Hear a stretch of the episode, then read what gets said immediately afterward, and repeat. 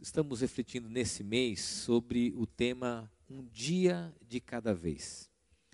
E uma das coisas que se tornaram comum nesses dias é vivemos debaixo de uma ansiedade. Eu quero falar sobre esse tema hoje, ansiedade, e quero trazer com você uma reflexão importante a respeito desses dias. Há uma autora conhecida, psicóloga chamada Ana Beatriz Barbosa, ela diz que nós vivíamos uma cultura da ansiedade. Antes dessa pandemia, eu e você vivíamos numa cultura que celebrava o fato de sermos ansiosos. Eu diria que essa ansiedade, antes de tudo isso que nós estamos vivendo, se tornava até uma qualidade. A expectativa de que o melhor da vida estava à frente. Então, tudo que nós fazíamos, tudo que nós trabalhávamos, tudo que nós projetávamos e sonhávamos, sonhávamos era movido por esse combustível da ansiedade. Só que de repente nós nos vimos dentro de casa, isolados. E toda essa ansiedade que nos impulsionava, toda essa ansiedade que gerava em nós esse combustível, se viu acumulada dentro desse isolamento. É como se nós fôssemos corredores de maratonas, de corridas curtas, velozes, e nos víssemos sem poder correr essa corrida que nós estávamos correndo antes da pandemia. E essa sensação de que a ansiedade está acumulada, ela passa a ser um veneno para os nossos sentimentos e para as nossas emoções. Ela passa a ser um combustível acumulado que de alguma forma vai respingar na vida das pessoas que estão à nossa volta dos nossos filhos, no casamento, no dia a dia, no cotidiano. Como então lidar com essa ansiedade acumulada? Essa ansiedade que era uma qualidade passa a ser hoje uma sensação tóxica para mim e para você. Eu quero convidar você a ler um texto de 1 Pedro, capítulo 5, versículo 7. Diz assim: Pedro fala isso para mim e para você. Eu já preguei esse texto aqui diversas vezes. E geralmente quando eu atendo alguém que está vivendo esse momento de ansiedade, eu sempre cito esse texto, porque é um texto que fala também a minha vida. E Pedro diz assim: lançando sobre ele toda a vossa ansiedade, porque ele tem cuidado de vós. Lançando sobre ele toda a vossa ansiedade, porque ele tem cuidado de vós. A palavra ansiedade aqui, nessa passagem, é a tradução do substantivo grego merima. É a mesma expressão usada em Filipenses capítulo 4, do versículo 4 ao versículo 7. Significa preocupação exagerada, sentimento que nos domina a respeito de algo. Pedro, nessa passagem, está se referindo a uma tensão entre pessoas mais velhas e pessoas mais novas. A perícope do capítulo 5, versículo 5 ao versículo 7, é uma perícope de admoestação aos jovens cristãos. É uma perícope onde Pedro está, de alguma forma, orientando nessa relação de pessoas mais velhas, responsáveis, e jovens cristãos, que deveriam se submeter às pessoas mais velhas e se humilhar diante de Deus. E nessa relação de conflito, Pedro fala a respeito da ansiedade. E ele, de alguma maneira, nos propõe a atenção ao fato de que é preciso lançar sobre Deus as nossas ansiedades, porque Ele tem cuidado de mim, de você, de nós.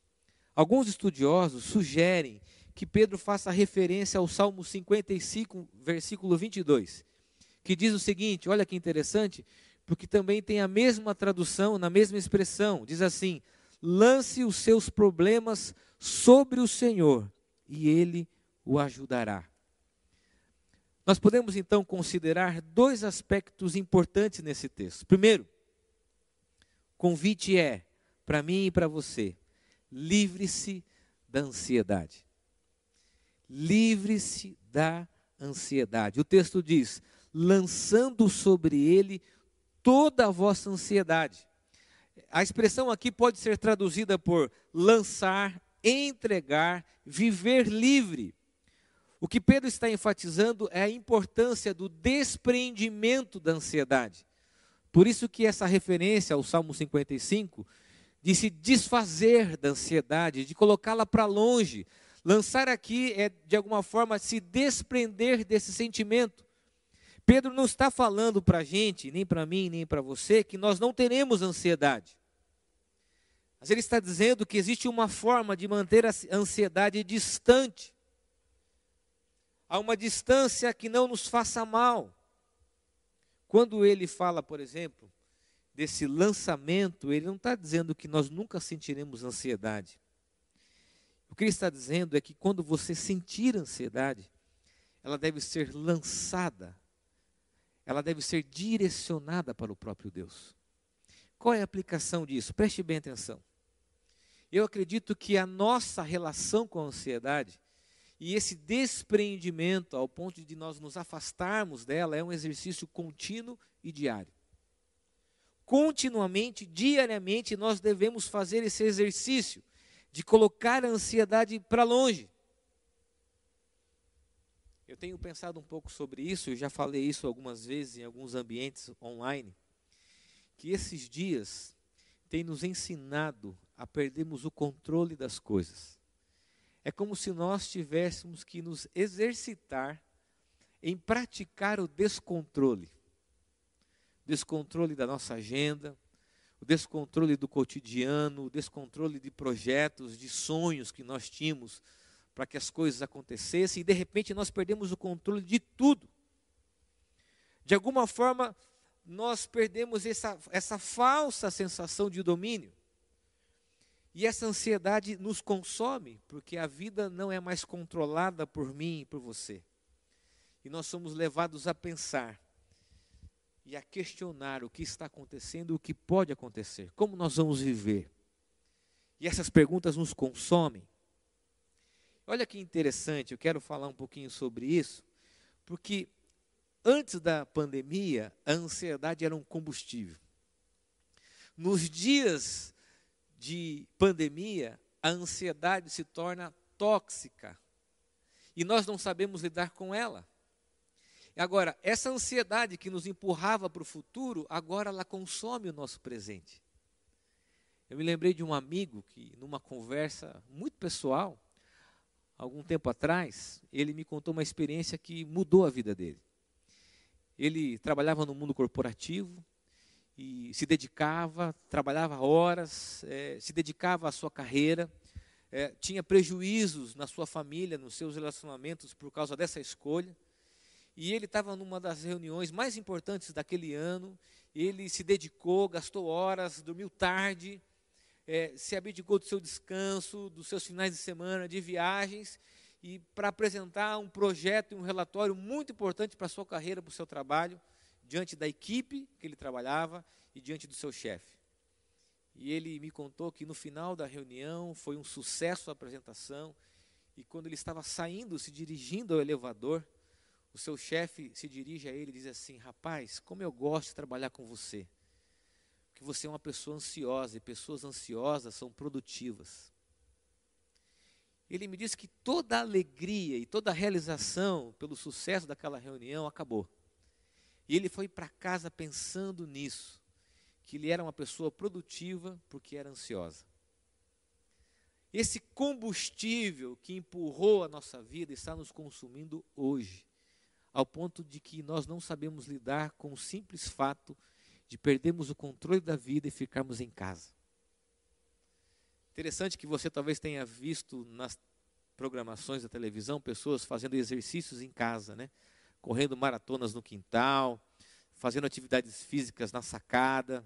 Uh, tudo isso mostra que há uma energia acumulada que estava fazendo mal, mas nós não, tínhamos, nós não tínhamos a percepção de que isso de fato nos consumia. Foi preciso parar para perceber a nocividade da vida que nós vivíamos. Quero citar para você uma frase do Tim Keller que diz o seguinte: se você estiver repleto de preocupação e ansiedade, não saberá acreditar que Deus está no controle das coisas. Será preciso ver com os olhos do coração toda a sua majestade deslumbrante. Só então saberá que ele tem tudo na mão. Sabe qual é o meu convite para você nessa manhã? Viver um dia de cada vez e lançar as suas preocupações diante de Deus. Viver um dia de cada vez e desfrutar do cuidado dele e se afastar dessa ansiedade que escraviza e que nos faz mal. É interessante porque essa ansiedade, ela não resolve a nossa vida. A ansiedade não traz solução nenhuma, ela não muda o quadro, ela apenas nos consome interiormente, consome as pessoas que estão próximas de nós. E nós precisamos então, nesse ato de fé, lançar, nos desprendermos continuamente desse sentimento que nos faz tanto mal. Segunda e última consideração. Desfrute do cuidado de Deus. Em detrimento da ansiedade, o cuidado de Deus. O texto é claro lançando sobre ele toda a vossa ansiedade, porque ele tem cuidado de vós. O texto de Pedro nos apresenta o cuidado de Deus em detrimento da ansiedade. A expressão cuidado também pode ser traduzida por tomar conta. Deus está tomando conta. O termo porque ele tem denota também a continuidade, a permanência desse cuidado. Porque ele tem constantemente permanentemente cuidado de mim e de você. Quando a gente olha para esse texto, a gente percebe que o cuidado de Deus não é apenas pontual, nem específico e nem tão somente emergencial como nos dias que nós estamos vivendo. Deus sempre cuidou de nós. E por sempre ter cuidado de mim e de você, nós podemos ter a certeza de que Ele está cuidando hoje. Ele cuidou ele cuida e ele cuidará constantemente, permanentemente da minha e da sua vida. Eugene Peterson tem uma expressão que diz o seguinte: a preocupação que causa ansiedade com as necessidades e os desejos da vida diário distrai-nos de Deus, que já está presente em cada detalhe para ajudar, prover e redimir mediante o seu amor. A preocupação tira de mim e de você a capacidade de identificar o cuidado de Deus na nossa vida. Uma das coisas bacanas que quem tem filho pequeno pode desfrutar é de uma inocência a respeito dos dias que nós estamos vivendo. Então a gente está preocupado, acompanhando os números da epidemia, acompanhando os rumos da política, nós estamos ali acompanhando na internet, no Twitter, nas redes sociais, né, como um todo, nos jornais, preocupados se nós teremos liberação ou não, se aumentou os números de casos ou não, e de repente o seu filho abre a porta e fala assim: pai, é, tem laranja, tem doce, ah, que hora nós vamos jogar bola? Ah, e você fala assim: mas como isso? diante de um quadro tão trágico, uma criança pode ser tão inocente ao ponto de se preocupar com coisas do cotidiano. Essa inocência nos ensina a olhar para os detalhes da vida e perceber o cuidado de Deus. E perceber que existe alguém cuidando, assim como o pai e a mãe cuidando de um filho, para que ele se despreocupe-se das coisas maiores. Deus cuidando de nós. Deus cuidando de cada detalhe. Não deixe que a ansiedade feche os teus olhos para aquilo que Deus já fez e para aquilo que Deus está fazendo. A ansiedade tira a nossa capacidade de olhar os detalhes. Deus tem cuidado de nós, Deus tem cuidado de você, de mim. Abra os olhos para isso. Perceba. O melhor da vida não está à frente. O melhor da vida está em reconhecer o cuidado de Deus hoje. Isso é viver um dia de cada vez. É reconhecer o cuidado de Deus nos detalhes. Deus está ali cuidando. Por que, que o meu filho ele entra no meu escritório preocupado com coisas tão pequenas, tão inocentes? Porque ele sabe que a responsabilidade da casa é minha como pai, é da Aline como mãe. Ele não está se preocupando com coisas que dizem respeito a mim, mas com coisas que dizem respeito a Ele. Exatamente isso que se aplica na nossa relação com Deus, nos preocuparmos com coisas que dizem respeito a mim e a você. Coisas maiores dizem respeito ao cuidado de Deus sobre a nossa vida. E talvez a ansiedade minta aos nossos ouvidos, dizendo que essas preocupações maiores são responsabilidades nossas. Não são. Não são. O que Pedro diz é: lancem sobre Deus toda a vossa ansiedade, porque Ele tem cuidado de vós. Eu gosto muito de lembrar de uma história que eu vi de um pastor citando John Bunyan a respeito dessa metáfora que a Bíblia fala a respeito do pastor. Por que, que a Bíblia constantemente se refere a Deus como um pastor? E o próprio Jesus diz que ele é o bom pastor. E por que, que essa didática de usar uma figura do campo, uma figura rural, nos ensina? E ele conta uma história interessante, talvez você já tenha ouvido eu falar dessa história. Sempre quando eu visitava alguém no hospital, enfermo, eu conto essa história. Diz os especialistas e os estudiosos que, de alguma maneira, aplicam essa metáfora, essa analogia, que é comum acontecer o pastor olhar para o rebanho e ele perceber que uma das ovelhas está dando trabalho. E geralmente ela é agitada, ela é inquieta, ela de alguma forma influencia as outras ovelhas. Ela não obedece, ela não consegue ficar debaixo do cuidado do pastor. E o pastor então olhando para aquela ovelha agitada, a expressão até é uma ovelha lanuda, com muita lã, dando trabalho. O pastor se dirige até essa ovelha agitada pega essa ovelha e quebra a pata da ovelha. Parece uma coisa insensível, desumana. Só que ele pega essa ovelha agitada, agora com a pata quebrada por ele, coloca essa ovelha de lado no seu bojo, uma espécie de uma sacola, e durante 30 dias aproximadamente, essa ovelha fica ao lado do pastor desfrutando do cuidado do pastor, do colo do pastor. E depois que cicatriza-se a fratura, depois que aquela ovelha é tratada, a sua lã, o pastor então pega essa ovelha e a coloca de novo no pasto, junto com as demais. E você sabe o que acontece? Aquela ovelha então agitada, inquieta, passa a ser uma ovelha calma, tranquila, porque desfrutou do cuidado de Deus. Talvez essa epidemia, essa pandemia, tenha nos ensinado isso. Nós estamos vivendo uma vida muito agitada. Muito agitada. E Deus está nos fazendo desfrutar do cuidado dEle.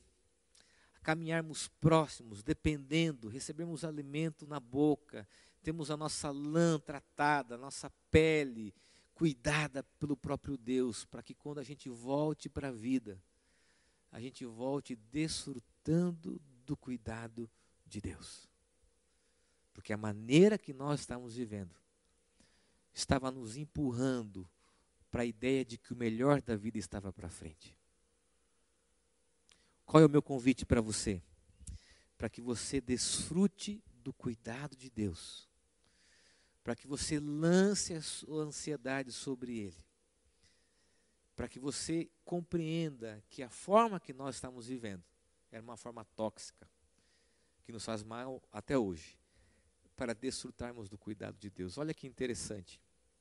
Nós estamos vivendo um dia é, após o outro. E tem acontecido algo interessante, não sei se você está prestando atenção nisso. Nós tirávamos muita foto. Então a gente filmou lá o nascimento dos nossos filhos por causa do celular, a gente tem muitas fotos, muitos vídeos. E como não há conteúdo novo, a gente está se vendo visitando essas coisas. Coisas que talvez nós não teríamos tempo para parar para ver se nós continuássemos a viver da forma que nós vivíamos. Só que essa parada, esse descontrole, está fazendo com que pessoas visitem aquilo que elas viveram. Visitem detalhes que elas não teriam tempo para desfrutar. Ver um filho acordando, poder tomar café da manhã, almoçar com a família, poder até viver alguns conflitos, coisas que nós não teríamos tempo, porque a ansiedade não nos permitia. E pararmos para desfrutarmos do cuidado de Deus vai mudar a nossa compreensão sobre a vida. E eu quero então terminar essa mensagem citando uma expressão do Tim Keller, é uma expressão muito forte, mas que de alguma forma nos coloca diante de algumas vaidades e de algumas coisas tão pequenas que tiram o foco da nossa relação com Deus. Tim Keller diz assim: Deus olha para o ansioso e diz: Eu rasguei o meu filho em pedaços por você. E você tem medo que eu não lhe dê o que você precisa? Nós estamos vivendo como pessoas mimadas. Pessoas que projetavam que o melhor da vida era uma viagem, um carro, um bem, a carreira. E de repente nós paramos. E ficamos chateados com Deus, achando que Deus não vai realizar mais os nossos sonhos, os nossos planos que perdemos o controle e Deus diz para mim e para você, mas eu já dei o meu melhor. Por isso que quando a gente olha para esse texto, a gente olha pela perspectiva do evangelho, que Deus já manifestou o seu amor, a sua expressão maior de cuidado é a pessoa de Cristo. Talvez você possa se perguntar assim: Pastor, mas como que Deus cuida de mim? Eu tenho passado algumas dificuldades. Pastor, mas como que eu posso descansar no cuidado de Deus se eu tenho contas para pagar? Olhando para isso e reconhecendo que o maior cuidado e a maior expressão desse cuidado é a pessoa de Cristo. A pessoa de Cristo que nos reconecta com o Pai, que reconcilia a minha e a sua vida com o próprio Deus e restaura aquilo que nós éramos separados de Deus, para amigos de Deus, filhos de Deus a partir de Cristo. Essa é a maior expressão de cuidado, a restauração de um relacionamento. E eu quero então convidar você mais uma vez a fechar os teus olhos, nós vamos terminar.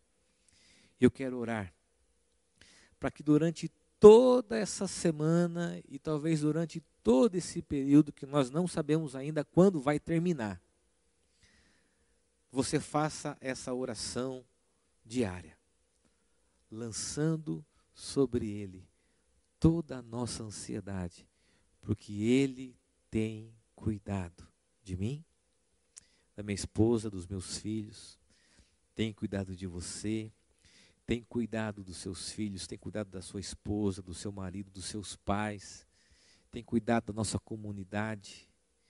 E o que nós devemos aprender? a viver um dia de cada vez, com a mente livre da ansiedade e desfrutando do cuidado diário de Deus. Feche teus olhos. Pai, o Senhor sabe, ó Deus, que nesses dias nós temos sido visitados por essa ansiedade.